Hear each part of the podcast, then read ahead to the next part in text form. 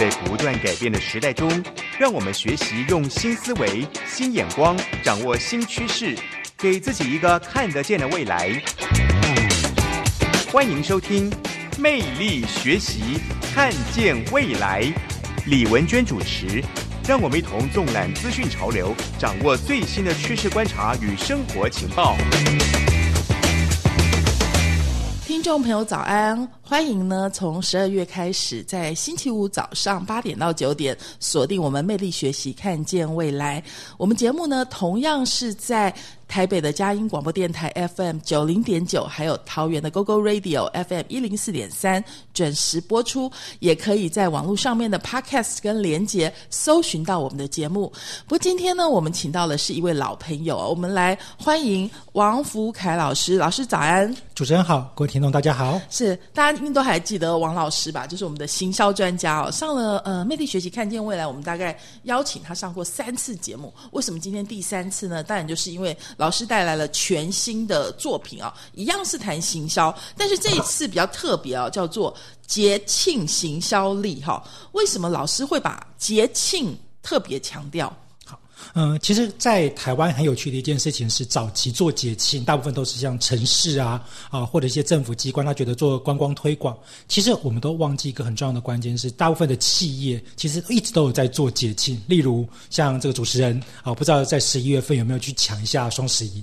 啊，这个双十一太厉害了，有位。好，再来，在比较早期的时候，像百货公司的周年庆，不知道主持人有没有去过？有哎，而且那个很重要，因为我之前也是在这个商业的杂志嘛，那个时候也是我们的算是最重要的 season 哎，因为有很多广告都会跟它相关。没错，所以其实事实上呢，如果我们回头来看，对于整个企业的发展，它其实节庆行销更重要。那这两个是当我们讲商业型的节气，那其他的像是母亲节、父亲节，消费者今天要买东西，他一定有很大的一个商业需求。所以像以前我们在业界的时候，其实我很早进业界，我们做的事情就叫做年度规划。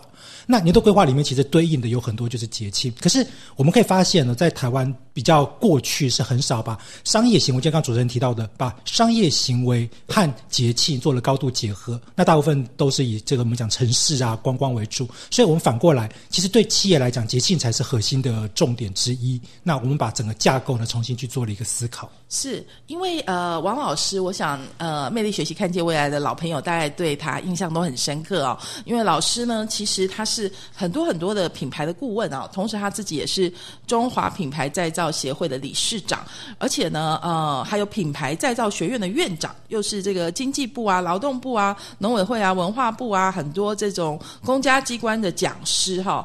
呃，所以这里呢，我们也要请教一下王老师，因为我知道您辅导的呃，当然是以企业为。主也有很多中小企业，甚至个人哈。那所以说，从不同的阶段，节庆行销都是一样重要吗？因为企业有大有小嘛，甚至现在可能很多自媒体啊、伪网红啊，这么小的，甚至你个人对节庆行销的理解都很重要吗？是，好像呃，最近我们在辅导的几个厂商，就是都是属于就是离开一家店啊，或者是一个小型的电商，他可能就公司两三个人。这时候，他其实也会像刚主持人问到一个问题，就是他们如果想做节庆行销，那种周年庆啊、双十一，他们也搭不太到，很困难嘛。可是反过来，我们就问他说：“哎，你开咖啡店，当初你有没有想过对咖啡的理想？”他说：“有啊。”那我问他说：“你有没有过过咖啡节？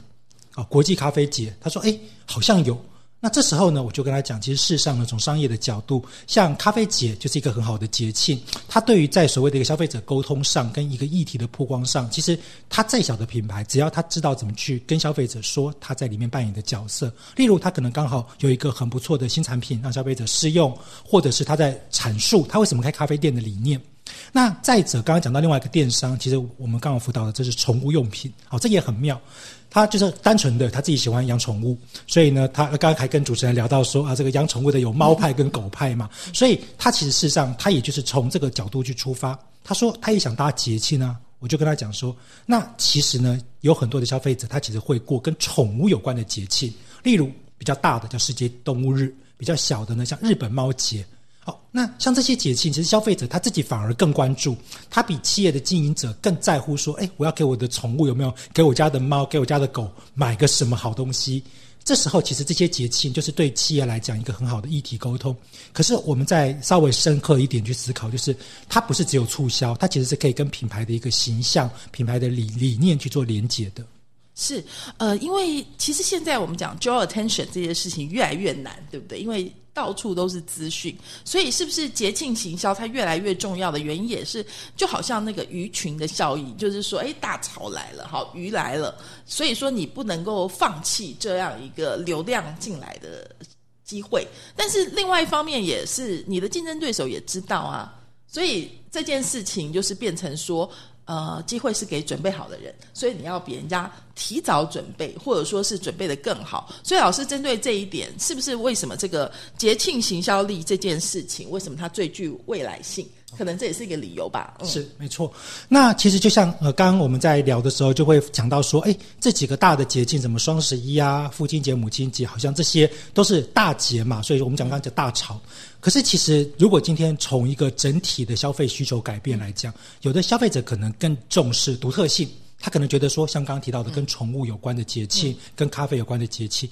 可是其实。在相对来讲，哦，整个大的节庆的规划当中呢，呃，我在书里面其实大概整理了将近三四百个节庆，哇！所以有很多的节庆其实是我们相对陌生，但其实消费者比我们更熟悉的。那为什么是这样子呢？原因还是很简单，就是当我们回到节庆的本质，是谁要过节？哦，是是是消费者在过节，就像我们都都是基督徒嘛，在在基督教来讲，感恩节、耶诞节。对基督徒的意义远远比就是商业节庆重要，可是我们不能否认，企业也太赚到了它的获利。是是是。还有很多像这个光明节啊，或者说是逾越节啊，可能就是基督徒会特别有感的日子。可是对一般人来讲，可能其他这个属世的人来讲，他们就不知道。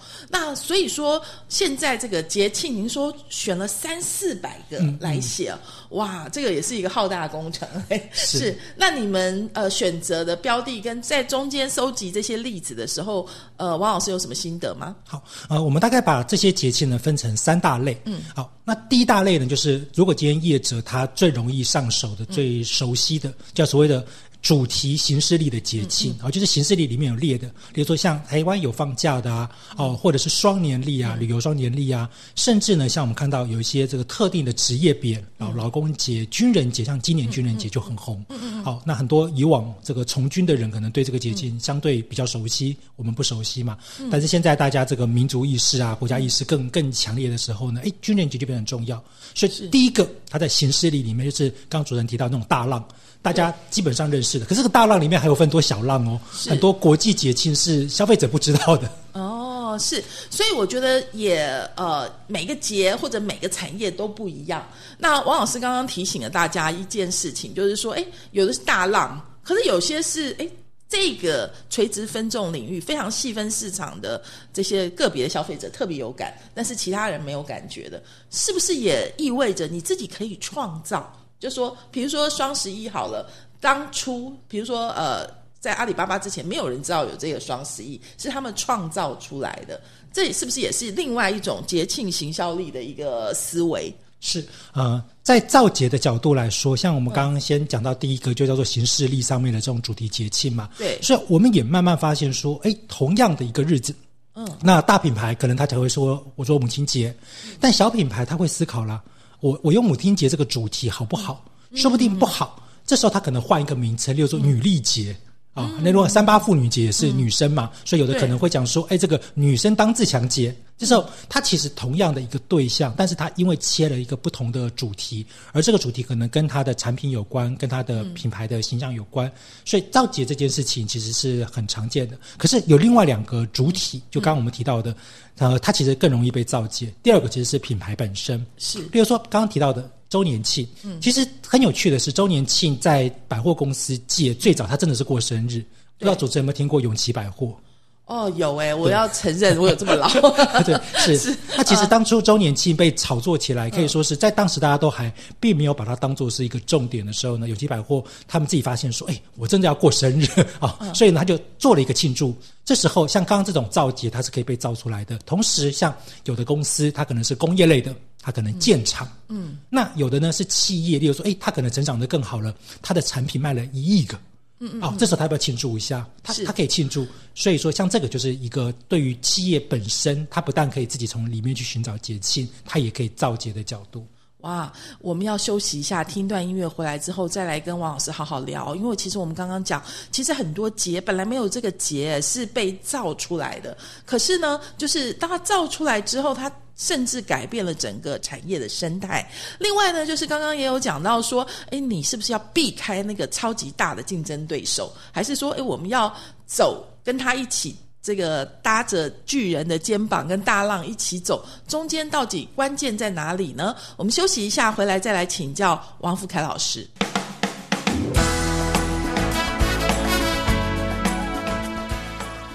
欢迎回来，魅力学习，看见未来。呃，王老师啊，我们刚刚有谈到说，哎，其实。我们两个都有做过企划出身嘛？你知道企划呢？大概通常在这个时间点，就是我们要开始写明年的这个年度计划了。然后，所以这个节庆就变得很重要。通常你知道，一般那种超级大的公司就很蛮容易行礼如仪，就是把去年的这个 project 拿出来 copy paste 就好了。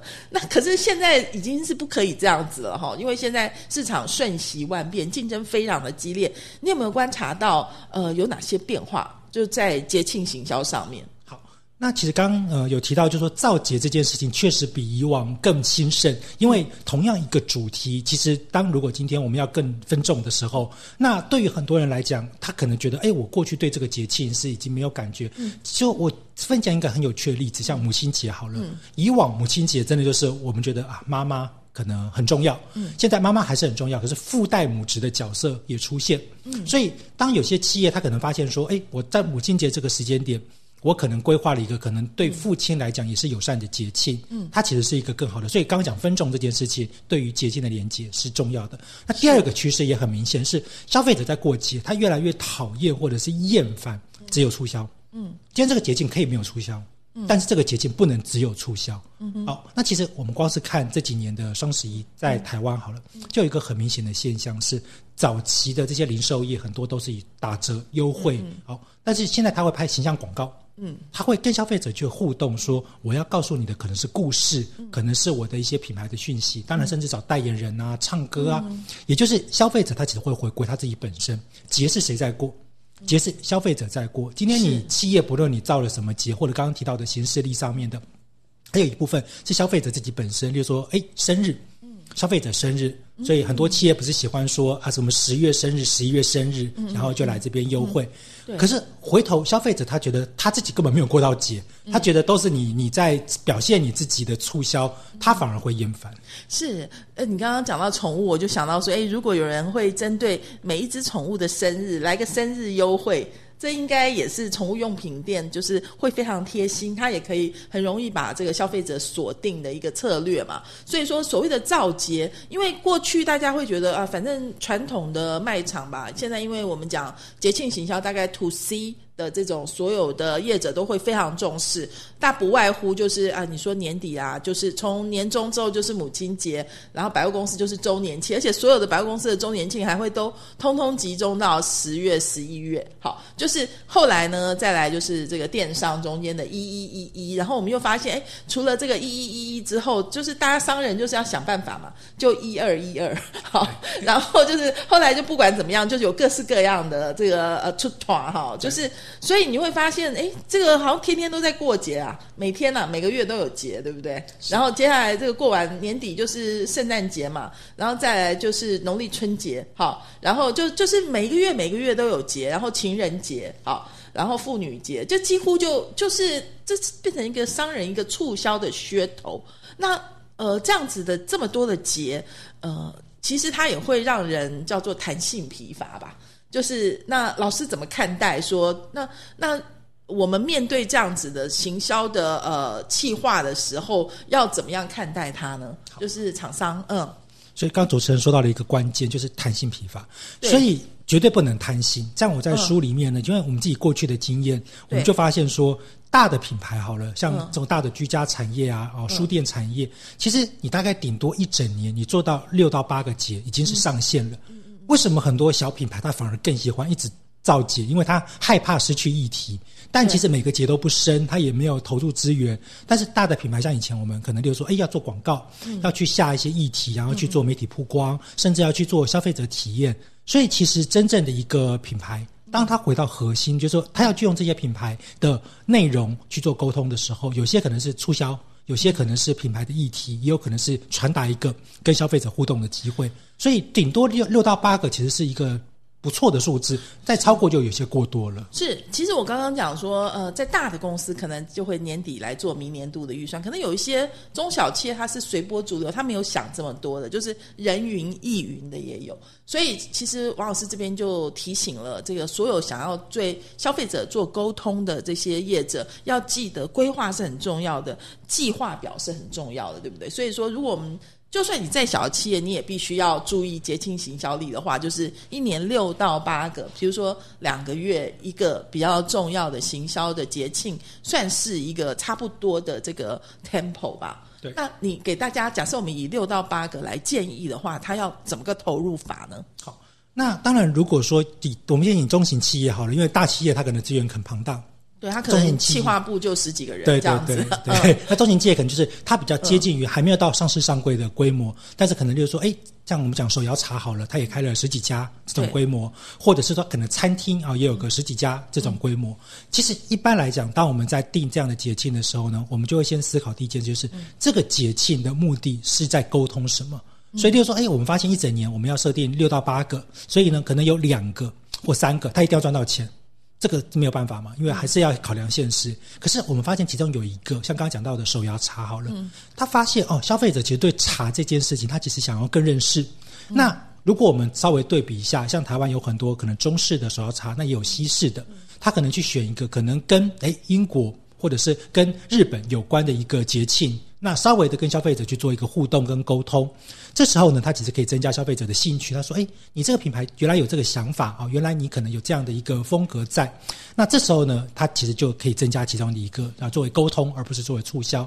他可能在选择一个或两个是内部的，为什么？他刚刚有加盟店，有店员，这就是为什么很多品牌他也会忘记这件事。对，他说：“我办这些节庆都是要办给消费者。”但是我在书里面，其实我也特别，就是我当然有自己的经验呐。以前我们在做节庆，那时候当行销主管的时候，我觉得最可可惜，或者是最呃让人觉得遗憾的是，有一些公司他自己的节庆办完，自己的同仁连那个节他都很不想过，他会觉得很无聊吧？就是说，哎，每年都一样，就是把去年的拿来搬就好了。还有另外一个原因是，有的时候老师会呃，就是你你会不会觉得有的时候企业会变成这种怠惰？就是说，呃，有时候觉得哎，反正老板说了算这样子。嗯，大部分的情况会这样，对不对？其实少部分，我们还要小心的。我们要讲，我们要呃，要这样讲好了。其实办活动是件很痛苦的事啦，就是。有时候老板上面这个动动嘴，下面跑断腿，所以说真正一个好的活动或者专案企划，其实你书里面有所谓的四字诀，对不对？就说哎，你可以教大家一下嘛。就是因为有的时候老板会觉得，哎，你就办啊，就是可是他没有想到要做很多很多的事，也要投入很多很多的预算，包括人力，包括资源，甚至还有时间。然后如果没有好好 well prepared 的话，就是会执行的一塌糊涂，应该是这样讲喽。对，但是我们要先回头来说，就是其实真正刚刚讲到节庆，有时候对内部的问题，还是在同仁自己过不过这个节。就是我们先去思考一个问题：同仁是不是消费者？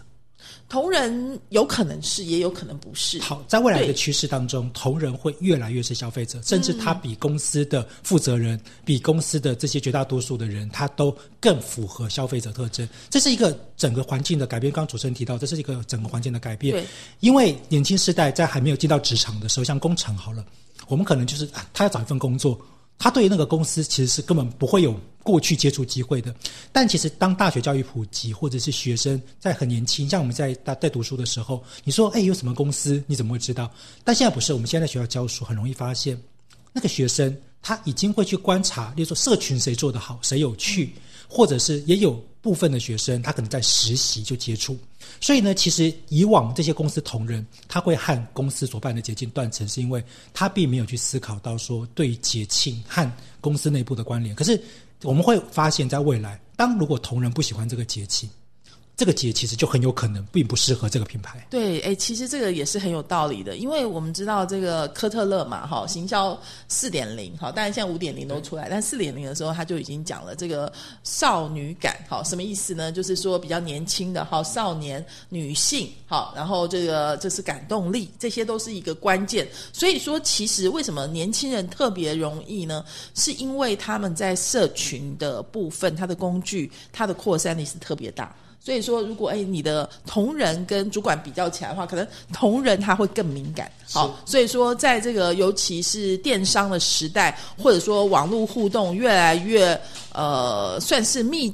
急的时代的话，同仁的意见是必须要来好好听一听的哦。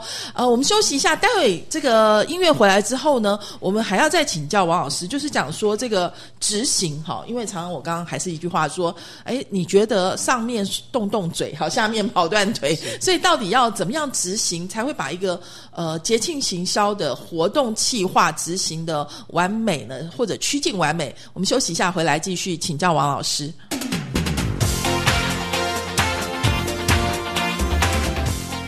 呃，今天呢，我们魅力学习看见未来专访的是王福凯老师。王福凯老师呢，是呃很多中小企业的这个行销的顾问啊，同时呢，他也在很多的公部门担任这个呃行销的教育训练讲师跟辅导顾问哈。所以呃，其实他出的书有很多很多本。那今天呢，他带来的是他的新书《节庆行销力》哈。那我们刚刚讲，其实过个节哈，就是你自己在帮你家人或朋友过生。生日 party，你可能都得要花力气去好好气化一下。如果没有气化呢，就会过得乱七八糟，或者随随便便这样子，就没有那个感动的效果。那其实，在企业跟消费者沟通的所谓节庆行销上面，也是一模一样，对不对？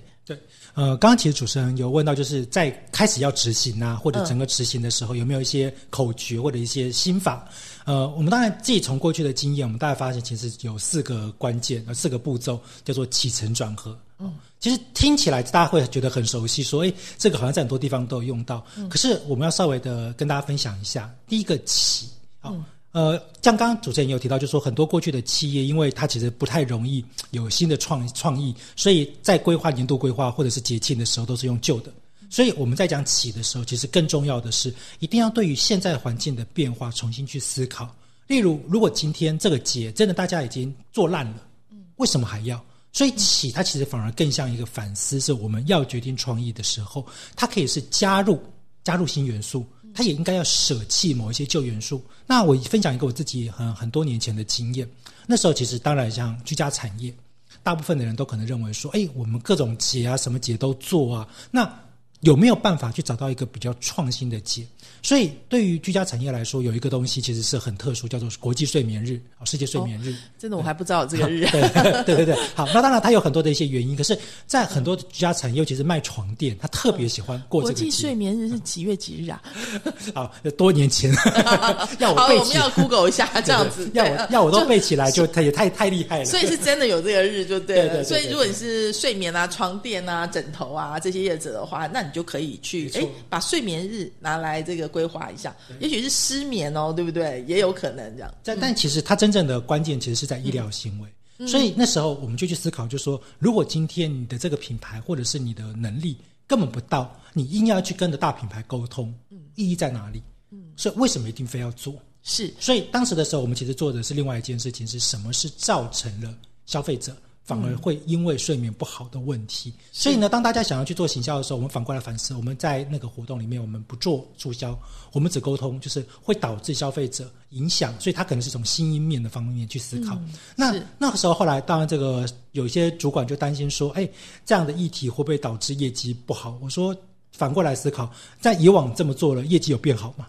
嗯，答答案其实可能是没有的。就是当大家明明就已经都知道这件事情很重要，我们也不会晚上不睡觉。嗯，但是在你一个已经沟通到一定程度，而且你也很难再往下沟通的时候，你应该反过来去想说，那我可不可以不要去做销售，我不要去做促销？是，所以其实起这件事情就是，呃，目标是什么，先想清楚。对，或者我们说以终为始，这样子，你要达到什么样的效果，那你去思考说你要做些什么事情，投入多少资源，那。起，接下来一定是起承转合嘛，一定是承，对不对？嗯，那在承这个阶段呢？是。那这也是在刚刚讲到的，就是大部分的行销人他最重要的一个环节就是企划。那在企划的时候，其实对于细节的拟定，好，比如说我们刚刚提到的，哎，我今天到底要不要去做一个议题沟通？尤其是在数位时代，社群要沟通到什么样的程度？或者是我们今天可能要用到我们讲到的传统的媒体啊，电视广告、新闻。所以在这个阶段当中，其实我们在成的时候呢，我们要更注重的是这些细节跟执行，它会不会碰到一些不可预测的问题？那一般的成，例如说计划书出来了，其实当我们开始要去做一些部门的协调，就会回到刚刚这个分享的内部同仁到底认不认同。或许有些人会觉得说，哎，今天公司请了员工，就是要让同仁去执行某些专案。但其实我们也必须要面对，就是新时代，呃，年轻族群他可以选择不进职场，他可以选择创业。嗯，我们也遇到越来越多的学生，他在新形态的公司，就是公司什么都不管的时候，他反而创造了比较好的创造力。但是介于中间，我们毕竟要得到一个协调，所以在成的角度，就是在。不论是公司的内部同仁之间的沟通协调，或者是说你可能要找协力厂商，你要怎么样的去达到一个更好的执行的流程？对，其实我觉得现在的企划跟以前来讲，其实面对的工具更多了。就像老师说一样，其实不管你是大公司、小公司，甚至个人工作室，你都要跟很多人 co work。所以，当 co-work 的时候，执行方案就非常重要。就是你一定要有一个 roadmap，不然的话，你就不知道现在身在何处。那我们在呃行动执行这个部分，其实企划时间表是很重要的。那要把一个完美的企划时间表把它写得很清楚，其实也是要合理的判断。那呃，甚至有一点经验传承吧，就是你要做过，你才知道这件事没有你想象中间这么简单。好比我们用个最简单来说，你可能需要一个大图输出。如果你今天找到的厂商，呃，就是急件的话，可能会给你贵很多很多。好，那你的预算成本就下不来。所以或者说，哎，那你换句话说，你就要。事前去先先规划好，但是呢，现在又瞬息万变。比如说，我是我我决定我不要用大图输出了，我决定直接就是用我的 FB 或者 IG 去做这个讯息的呃推送。好，那。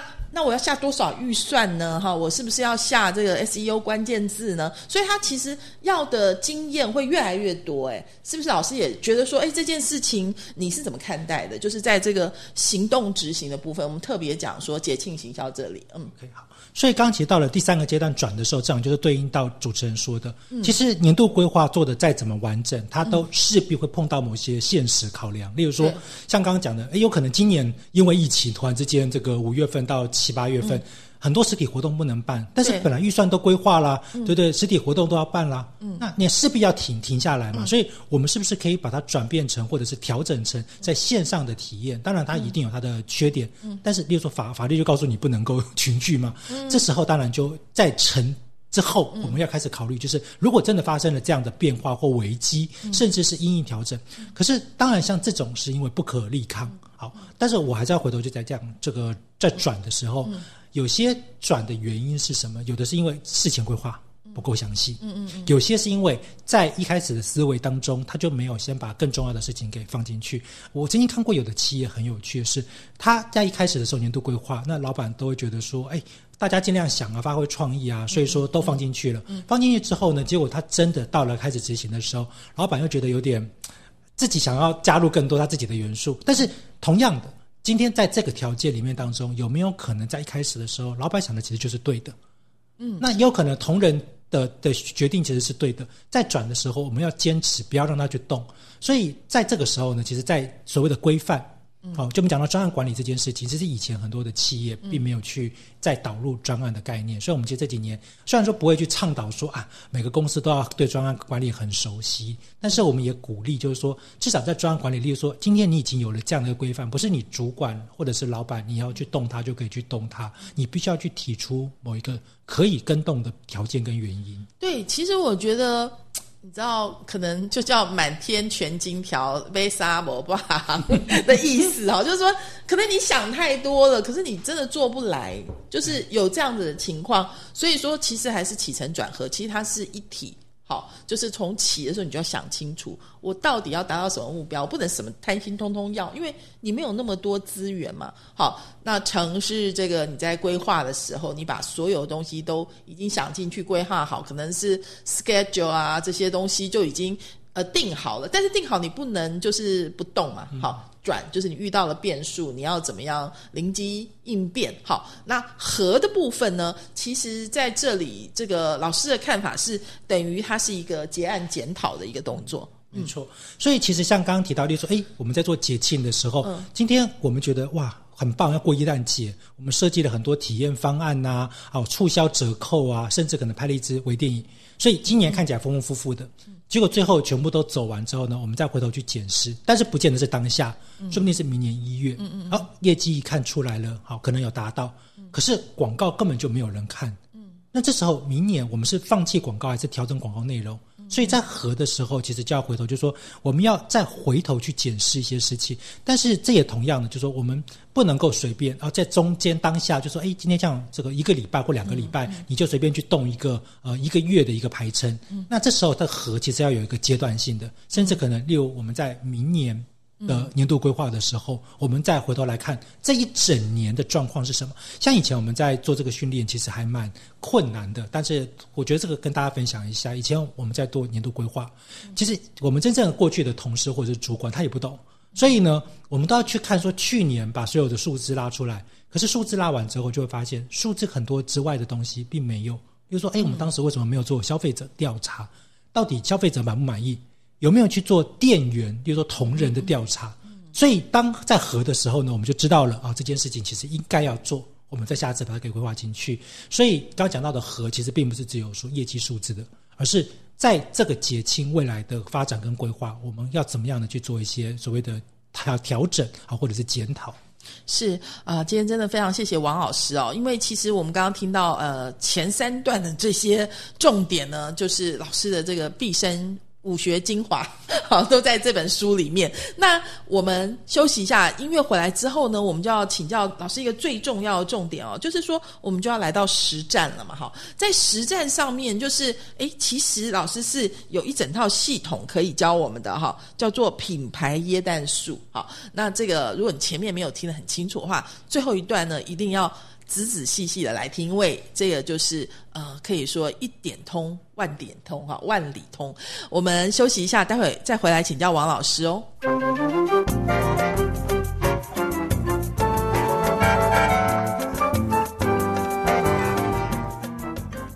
欢迎回来，魅力学习，看见未来。今天我们专访的是王福凯老师。王老师呢，今天带来他的新书，叫做《节庆行销力》哈。然后副标是最具未来性的品牌营收价值策略。所以说，诶，它不是节庆哈，不是我们一般人想说，诶，反正就是母亲节就母亲节，双十一就双十一哈，这个不是这个意思。所以它是跟品牌有关系的。而且你有一个理论叫做品牌椰蛋树，好，可以说明一下它是什么吗？是。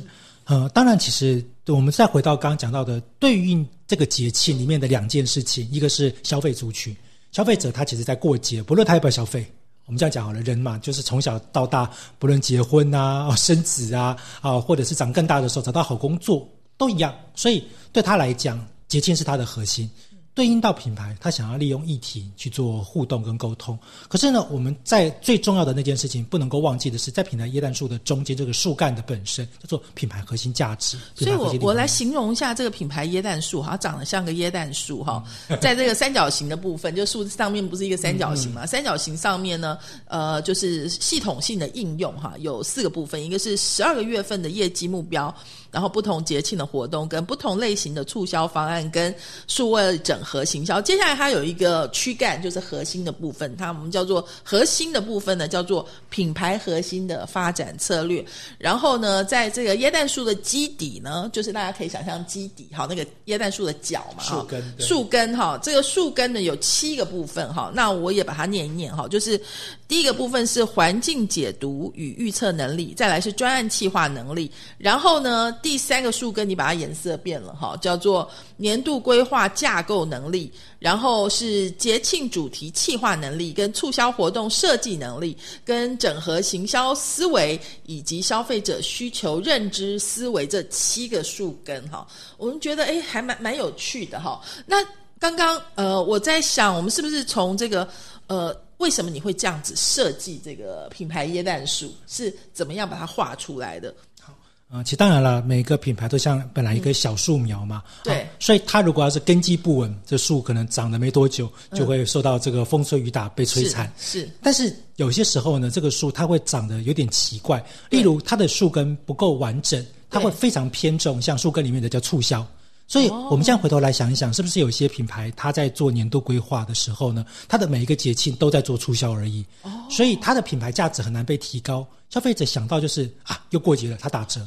对，又过节，它打折，就是它不打折，我就不会买。没错，然后再来就是，当它不不打折的时候，这个节好像就不重要了。嗯嗯，这时候就很可惜，因为他忘记了这个节本身有更多的赋予的意义。好，是。那再来第二个就是，这个树的核心为什么是这个品牌的发展？因为这个品牌它可能会发展五年、十年、二十年，甚至一百年。呃，我们刚才讲很多中小企业其实反而更适合这棵树，原因是因为。呃，像我们现在在做很多的调查，嗯嗯，以前工业类的，像那种 B to B 的这种公司，它专门做什么原物料生产的，随便经营都是二三十年，甚至四五十年。为什么？他的爸爸可能非常的务实。对于某一些在品牌的坚持上，他以前不叫品牌嘛，叫做产品坚持。对，然后公司的名称名声也还不错。是他儿子呢，可能哎，至少没有歪掉，没有 没有。以前的人比较单纯啊，就傻傻做就好，老爸做什么我就做什么。对，老爸客人是谁，我就继续服务他们就好了。可是现在可能不一样了，就是，但还是有人还是继续坚持这一块，所以他的儿子可能就接了班，甚至呢，哎，不见得是儿子，他可能对于在品牌的这个理念传承，他交给专业经理人也有，但是像。这种中中小型企业，它的品牌发展，当我们再加上一个更重要的意义，叫做什么？叫做它的理念跟愿景。嗯嗯。所以为什么中间这个核心是品牌而不是产品？嗯。因为当今天我们回头去看这个公司五十年了，它可以让消费者继续记住，或者是供应商继续记住，它一定有一个很特殊的理念在。所以呢，我们一定要把这个理念特别去传达。所以刚刚讲到这个树的下面，你的环境的改变，你可以去因应调整。你在年度规划的时候，你可以适度的加入跟品牌有关的元素、消费者的元素，甚至我们刚刚说到的，你在节庆是以往。都没有过节吗？还是过的节都是比较偏向特别单一的？因为刚刚说过有三大面相嘛，其实是三加一啦。还有一个比较特殊的面相，等一下我们可以有机会再分享。所以呢，从形式力、从品牌本身或消费者三个主要的面相，哎，我们就可以发现这个品牌核心就会面貌越来越完整，它会丰富。那只是呢，你在长大的时候，这个树在长大。它上面一定会有很多的树叶去遮盖它，然后让更多的人看到嘛。比如说可以去摘它的果子啊，啊，可以看它的漂亮的花。所以上面的这个十二个月份呢，对应到的业绩的成长，毕竟有业绩才能存活嘛。好，这个对应到的，它还是一定会多多少少有这个折扣优惠促销，它一定会有在它特定的一个沟通议题里面去满足，在大部分的人去认识这个品牌。所以我们整个树的概念就是像这个品牌像树一样。你能够好好的长大，而且呃，长得像这个创办人，或者是内部同仁，甚至是消费者都能够认同的样子。嗯，是没有错。我们知道一定要像棵树哈，而且这个树是不能歪掉的。所以那个核心的躯干，就是品牌核心发展策略是要很清楚的。你比如说，就像刚刚讲的，诶我就是要一个守成的品牌，我就要就是。